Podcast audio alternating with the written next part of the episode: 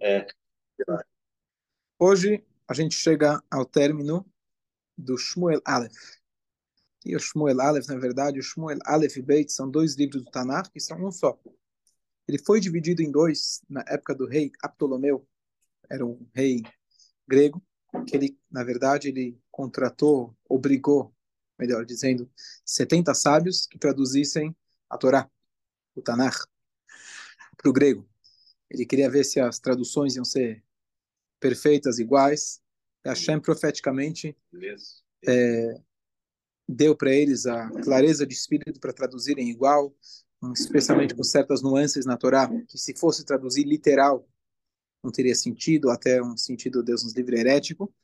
Então, naquele momento eles dividiram, foi dividido, no grego tinha sido dividido em duas partes, mas, na verdade, não existe essa divisão.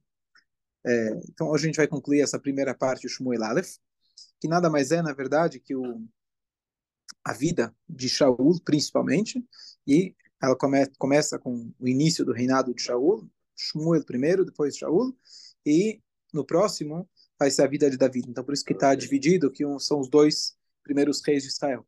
Então, hoje a gente vai concluir. Na última aula a gente falou do, da morte trágica de Shaul, e agora a gente vai falar sobre o enterro, que aconteceu depois, e Bezrat Hashem a gente começa a falar sobre Davi unicamente a partir de agora. Deixa eu concluir aí, Bezrat Hashem. É, então, depois que ele morreu, Shaul, em batalha com os ele tinha pulado. Saul. Shaul, Saul. As traduções, aliás, que a gente fala Moisés, Abraão, etc., são cristãs. A gente, como judeu, devemos fazer questão de falar Moshe, Abraham, não só porque é o hebraico. Não existe essa tradução Abraão, Moisés, etc. Não são nossas. Inclusive no Sidur, que a gente traduziu, está traduzindo, eu fiz questão de colocar Moshe, Abraham, mesmo no português. Depende de qual. A nossa não está. Depende de muito. Depois, então, que ele morre em batalha, os Plishtim, eles, no dia seguinte, eles vão ver aí qual foi o, o, o prejuízo que eles conseguiram fazer no povo de Israel, eles queriam pegar os despojos, as armas, etc. E sem que eles soubessem que o Shaul estava entre os guerreiros. Até que, de repente, eles se alegram quando eles veem que o rei de Israel ele está lá entre os mortos. Então, eles decapitam Shaul, do aleno, pegam as armas dele e as notícias saem para todo lado que o rei de Israel estava morto.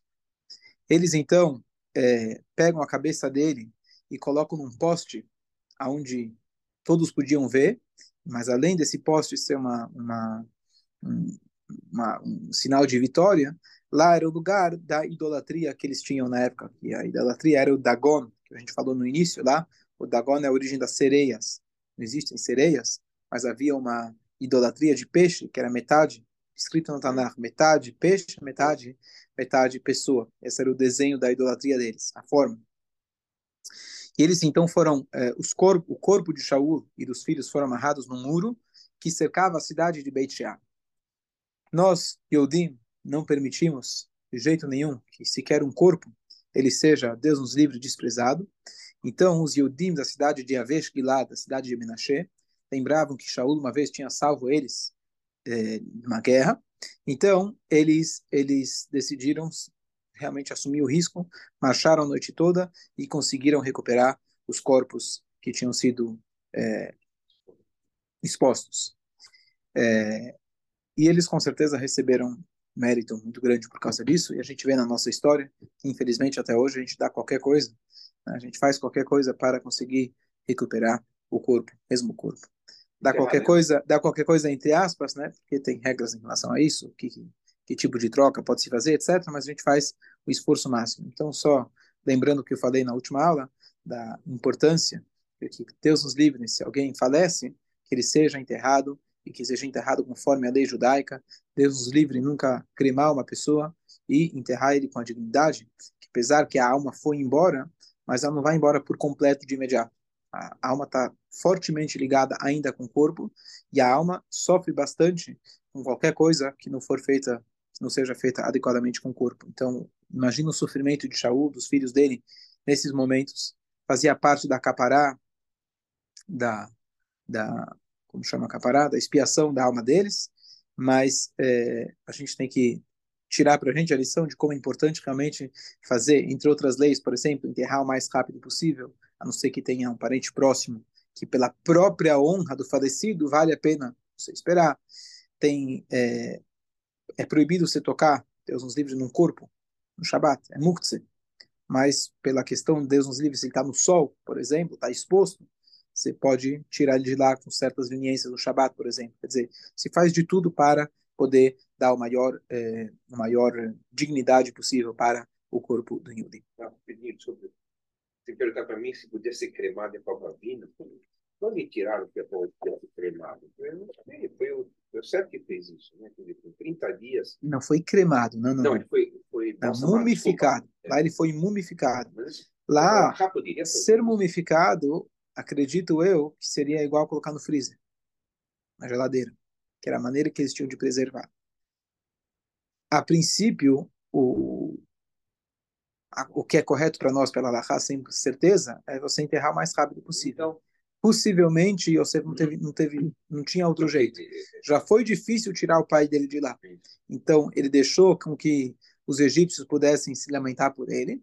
E aí, depois disso, é ele levou ele para Israel. É. Mas, é, mas, de maneira geral, isso não é, não é, é praticado. Então, aqui termina o livro de Shmuel. A gente conclui, aqui temos aqui há seis meses, talvez, mais. Para o Hashem, primeiro, na verdade, de Shmuel. Então, alguns, algumas coisas curiosas. Primeiro, por que o livro se chama Shmuel? Se o livro conta da vida de Shaul e o próximo conta de David, poderia se chamar Sefer Shaul, Sefer David. A ligação Então, justamente, ambos foram ungidos pelo profeta Shmuel. E aqui a gente vê um princípio judaico que chama Akaratatov, reconhecer a bondade, a gente sempre é, alude ao nosso povo como Benei Israel, filhos de Israel. Por que filhos de Israel? Dá povo hebreu, como tinha, dá algum outro nome. A nossa, o nosso título é sempre atribuído àqueles que nos trouxeram até aqui. Shmuel foi aquele que, em mérito dele, tivemos Shaul, tivemos David. Shaul, se vocês lembram, não era para ter rei naquela época. O povo pediu, insistiu. Para quem que eles pediram? Para Shmuel. Quem foi que intercedeu para Deus? Foi Shmuel. Foi ele que colocou lá o Shaul. E era ele o tempo todo que estava direcionando o Shmuel, o Shaul e o David, enquanto ele, enquanto ele pôde. Então, é, ele acaba recebendo o nome desse livro. Apesar que o nome do protagonista principal, quem aparece mais, são os reis, mas a gente lembrar que o rei, na verdade, de Israel, especialmente, ele é aquele que está representando a Kadosh Baruch. Então, o rei sem o profeta, o que, que seria? O rei precisa estar baseado na ordem de Hashem, na lei de Hashem, na profecia de Hashem. Então, por isso leva o nome de Shmuel.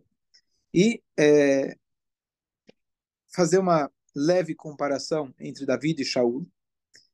É, quem somos nós? Alguém pergunta para mim, Rabino, que, qual o Rebbe é maior? O Rebbe tal, o Rebbe o outro?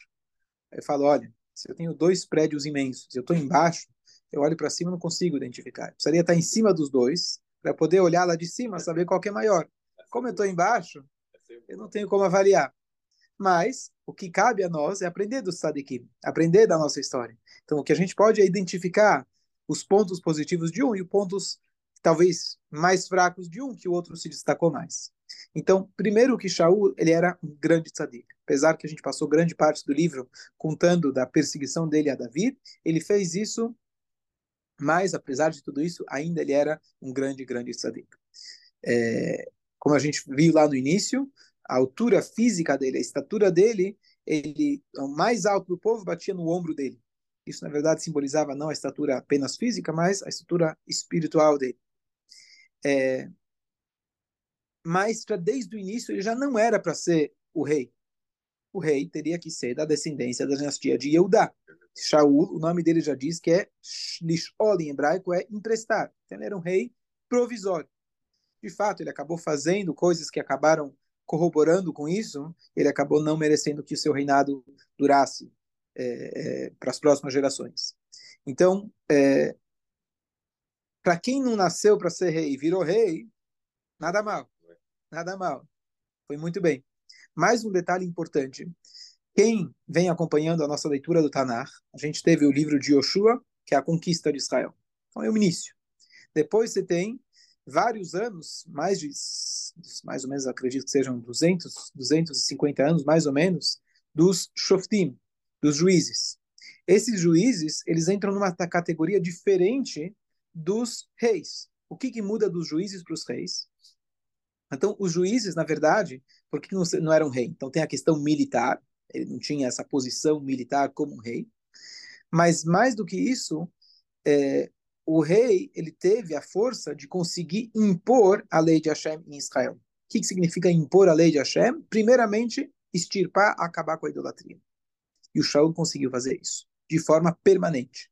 Enquanto ele estava vivo, ele realmente conseguiu. Tanto é que quando ele queria consultar aquela mulher que fizesse para ele a consulta aos mortos, então ela falou: não posso, não sobrou ninguém. Quer dizer, ela conhecia a magia, mas não estava fazendo já há muito tempo.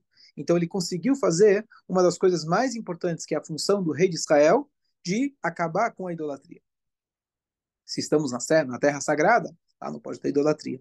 Então quem conseguiu fazer isso de forma permanente foi o Shaul. E esse foi resultado das guerras dele.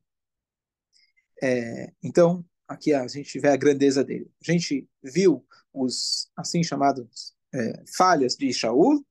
Algumas delas a gente falou na última aula. Ele já do início ele no início já ele não matou os amalequitas até o final. Ele não esperou os dias que o, que o profeta tinha dito para ele. Alguns momentos ele agiu sem consultar o profeta adequadamente. É, e Davi a gente vai ver logo mais ele se destaca em várias outras coisas, ambos extremamente humildes. Davi, a gente vai ver a história dele, mas ele o tempo todo, acho que grande parte da vida dele sofreu muito, muita perseguição.